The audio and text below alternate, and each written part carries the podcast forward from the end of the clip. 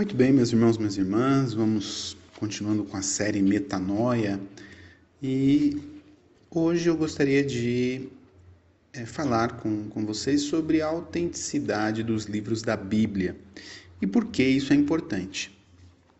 Na verdade, é, como nós não temos acesso aos os originais dos livros né, do Antigo Testamento e do Novo Testamento, é, Para você é, garantir a autenticidade, você precisa ter é, manuscritos que sejam o mais próximo possível do original em questão de data. E quanto mais próximo a data, é, maior a fidelidade ou maior a probabilidade da autenticidade desses livros. E no caso da, da Bíblia, onde a gente não tem os originais dos livros do Antigo Testamento e do Novo Testamento, nós temos manuscritos que são muito antigos e que garantem esta autenticidade. Então, acho que esse é um primeiro ponto importante. Quando a gente fala de outros tipos de documento e de autenticidade histórica desses documentos, é, nós podemos fazer um comparativo, né?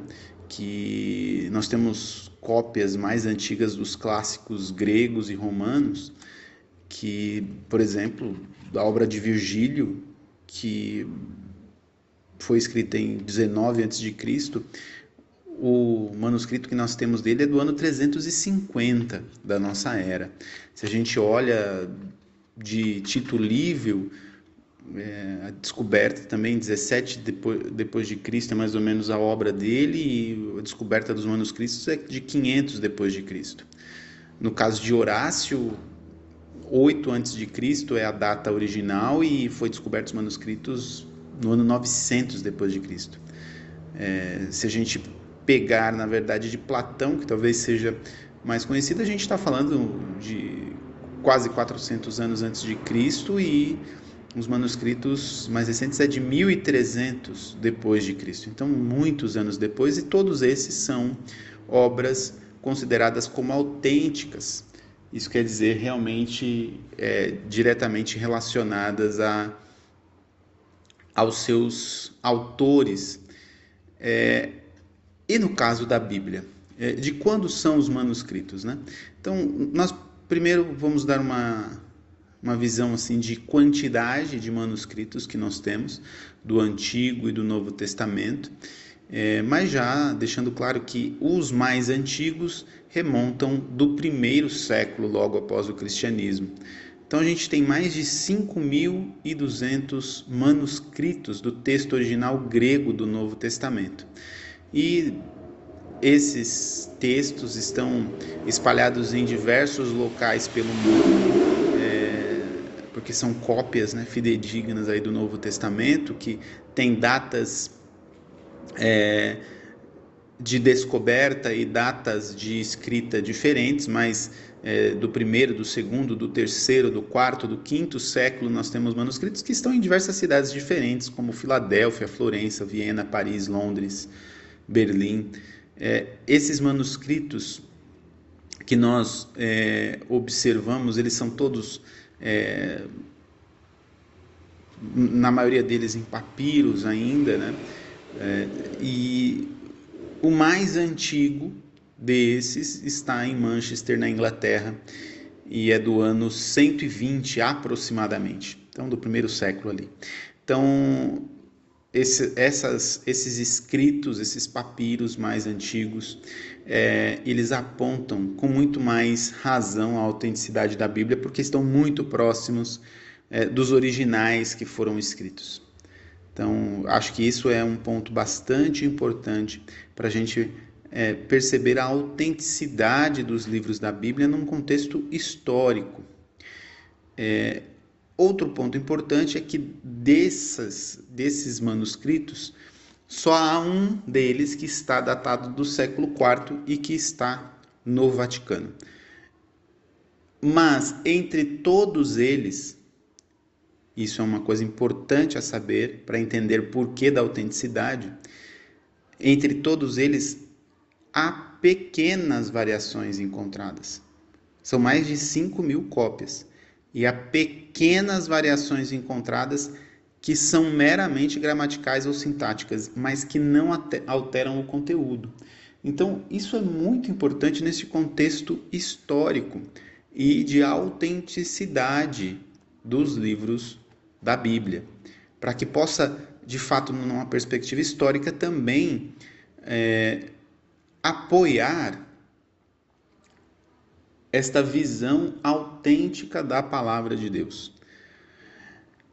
Uma descoberta muito importante é, para esses manuscritos foi exatamente aquilo que foi descoberto nas grutas de Qumran. Acho que vale a pena o destaque, é, porque eles foram os documentos mais importantes descobertos no século XX em relação à Sagrada Escritura, no século passado. E então, esse, pela sua importância, a gente precisa entender um pouquinho, porque Qumran é um lugar inóspito, ele fica no deserto de Judá e Israel, à margem do Mar Morto. E numa gruta, é, em Qumran, um pastor beduíno que estava procurando as ovelhas perdidas, descobriu em 1947 sete vasos de argilo, argila onde continham três rolos de pergaminho.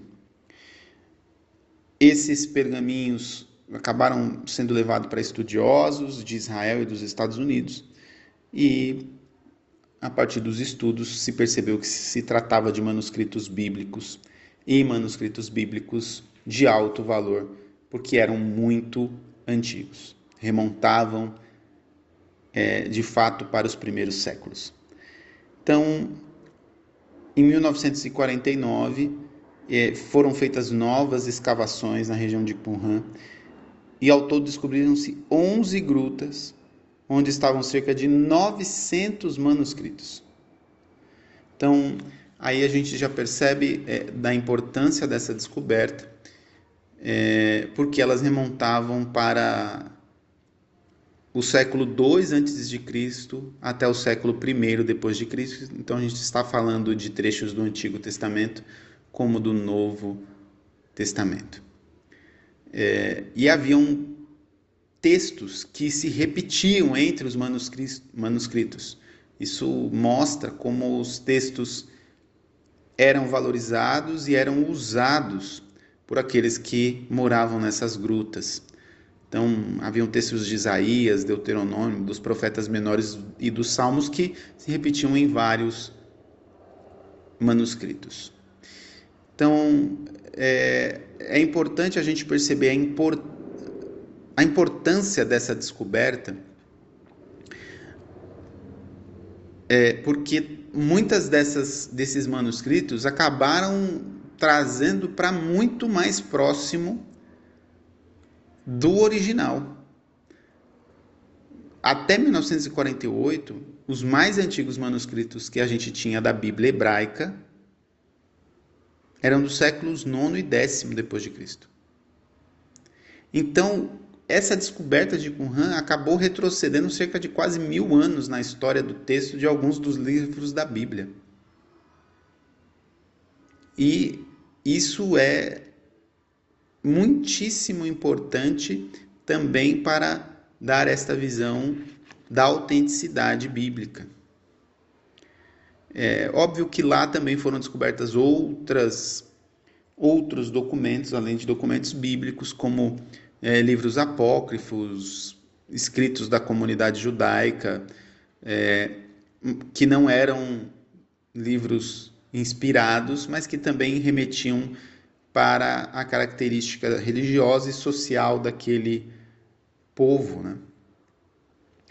Então, é, esses manuscritos até hoje são é, analisados pelos especialistas, é, como eles estavam em vários pedaços, né, pela deterioração do tempo, é, foi feito para remontar os textos porque estavam, de certa forma, deteriorados, divididos, rasgados, é, foi feita análise de DNA é, da pele do animal, né, da cabra ou da ovelha, que foi feito pergaminho, para poder entender qual parte se ligava a qual parte do documento, né? Porque normalmente se escrevia tudo na pele do mesmo animal. Então, é, foi feito um trabalho minucioso e que é, traz essa, essa importante é, dimensão para a autenticidade é, da Bíblia, da Sagrada Escritura. Mas a gente também precisa olhar para as provas que a igreja nos traz. Quando a gente fala provas da igreja, aí a gente está falando da testemunha dos próprios santos, da própria tradição da igreja, que também remonte para os primeiros séculos, que mostre que a igreja desde o princípio já considerava é, a Sagrada Escritura, o, os evangelhos, como de fato sendo Sagrada Escritura, sendo a palavra de Deus. E esta veracidade, a gente pode pegar principalmente nos evangelhos, ela tem já declarações é, de muitos santos da igreja falando sobre esta veracidade né, do, dos evangelhos. Então, no evangelho de São Mateus, no ano 130, o bispo Pápias na região da Ásia Menor, que foi uma das primeiras a ser evangelizada pelos apóstolos, fala do Evangelho de Mateus. Mateus, por sua parte, pôs em ordem os dizeres na língua hebraica e cada um depois os traduziu como pôde. Então aí, olha, ano de 130, muito, muito próximo do tempo dos apóstolos. Santo Irineu, é, no ano 200, disse assim sobre o Evangelho de Mateus também. Mateus compôs o Evangelho para os hebreus na sua língua, enquanto Pedro e Paulo em Roma pregavam o Evangelho e fundavam a igreja. Já ano 200, então muito, muito próximo também do tempo dos apóstolos. Isso nos mostra essa autenticidade do Evangelho. No Evangelho de São Marcos, nós temos o bispo de Herápolis, Pápias, do ano 130, ele dá o primeiro testemunho do Evangelho de Marcos. Ele diz assim: Marcos, intérprete de Pedro, escreveu com exatidão, mas sem ordem, tudo aquilo que recordava das palavras e das ações do Senhor. Não tinha ouvido nem seguido o Senhor, mas mais tarde, Pedro. Ora, como Pedro ensinava, adaptando-se às várias necessidades dos ouvintes, sem se preocupar em oferecer composição ordenada das sentenças do Senhor, Marcos não nos enganou escrevendo conforme recordava. Tinha somente esta preocupação: nada negligenciar do que tinha ouvido e nada dizer de falso. Veja aí, no ano 130 já um testemunho do Evangelho de São Marcos, que era um intérprete de Pedro. Né? São Marcos não conheceu a Jesus diretamente, mas seguiu a Pedro. Seguiu a Pedro e foi esse intérprete de Pedro. Então, do ensinamento de Pedro é que São Marcos redige o seu evangelho, o evangelho segundo São Marcos.